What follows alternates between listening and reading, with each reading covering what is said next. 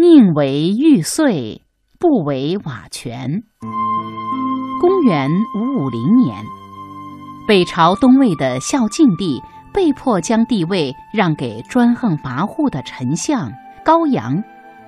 高阳于是建立了北齐王朝。为了以绝后患，心狠手辣的高阳又毒死了孝敬帝和他的三个儿子。就这样，高阳当了十年的皇帝。有一天，天空中突然出现了日食，高阳担心这是一个不祥之兆。历法上说，每逢日食，必有大灾大难。十年前，我杀了孝敬帝，毒死了他的儿子。难道今年我的皇位也要保不住了吗？来人，呃，是。你说，西汉末年，王莽夺取了刘家的天下，为什么后来光武帝刘秀又能把天下夺回来呢？呃，这、这、这、这，陛下，这这要怪王莽自己了。谁叫他没有把刘氏宗室全都斩尽杀绝呢？嗯，有道理。给我下诏，把东魏宗室近亲全部处死。啊，呃，陛下。东魏宗室近亲人口达七百多，全部处死，恐怕恐怕会遭到天下百姓议论吧？哼，谁敢多言，一并处死！凶残的高阳下令处死了全部东魏宗室近亲，就连婴儿也无一幸免。消息传开后。东魏宗室的远房宗族也非常的恐慌，都害怕什么时候高阳的屠刀会砍到他们头上。哎呀，这可怎么办？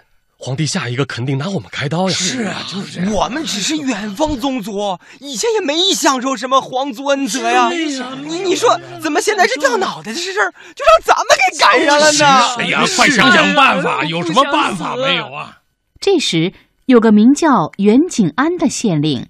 想出了一个办法，各位，各位，我看呐，这眼下要保命的唯一办法，就是请求陛下准许咱们脱离袁氏，改姓高氏。我们如果和当今皇帝同姓，同姓可就是同族啊，这样他肯定不会杀我们了。哎，你们说是不是？行吧？这样，在中国古代，姓氏是一个家族的象征，谁都不可以随便更换。袁景安的提议虽然得到一些人的应和，但大家始终都不敢下定决心更改姓氏。袁景安的堂兄袁景浩更是坚决反对这种做法。怎么能用抛弃本族改用他姓的办法来保命呢？大丈夫宁可玉碎，不为瓦全。我宁愿死而保持气节，不愿为了活命而忍受屈辱。哎呀，景浩说的有道理，就是啊，非常有道理。人谁无死啊？我们不能为了一条性命，就连祖宗姓氏、家族门楣都不要了。对呀，你们，你们这，哎呀，真是愚蠢呐！袁景安为了保全自己的性命，竟然卑鄙的把袁景浩的话报告给了高阳。高阳立即逮捕了袁景浩。并将他处死，而袁景安因告密有功，被高阳赐姓为高氏。他不仅保全了性命，还升了官。可是人们都鄙夷袁景安，认为他是一个无耻的小人。宁为玉碎，不为瓦全，意思就是呢，宁可像玉器一样被打碎，也不能把自己当做陶器来保全性命。我们都知道，玉石呢不仅是价值高昂的宝物，在中国古人看来呢，玉更是君子风范的代表。在中国古代呢，只有君子才有资格佩戴玉的，所以宁为玉碎，不为瓦全，体现的是人们对于高尚道德品格的一种追求，用来比喻宁愿为正义牺牲，也不愿意丧失气节而屈辱的偷生。在中国古代，这种宁为玉碎不为瓦全的例子啊非常多。我们大家熟悉的南宋将领文天祥呢，也是这样的代表。为了抵抗元兵入侵，文天祥是积极的召集义军顽强抗争，后来不幸的被俘。在狱中呢，他大义凛然，拒绝投降，并且写下了《过零丁洋》这首诗，来表明自己坚贞的民族气节和顽强的战斗精神。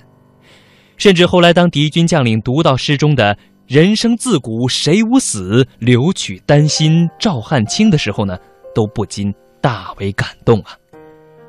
还有比如说，清朝末年被称为戊戌七君子之一的谭嗣同，因为主张维新变法，最后是被慈禧太后杀害了。据说呢，在狱中，谭嗣同镇定自若，还写下了“望门投止思张俭，人死须臾待杜根。我自横刀向天笑，去留肝胆两昆仑”的这种诗句呀。就算是到了最后行刑的时候，他仍然是面无惧色，临终时还大声地说：“有心杀贼，无力回天，死得其所，快哉，快哉！”大家想想，这种舍身报国的英雄气概，真的是让我们这些后人为之敬仰啊！